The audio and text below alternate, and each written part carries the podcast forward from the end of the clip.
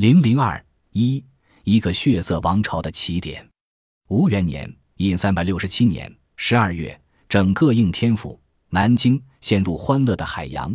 呈现在人们面前的是一派张灯结彩的盛世景象。庶民百姓的狂欢，毕竟不同于宫廷礼仪的排场，它是整个城市的盛会。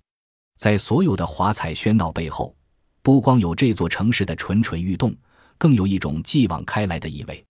对于此时的朱元璋来说，皇位近在咫尺，登基已进入倒计时，各项准备工作已经就绪。新的皇历戊申寅三百六十八年，岁大统历新的法律律令及律令直解业已颁行，皇帝即位的朝服、后妃官员朝贺的礼服都已准备齐当。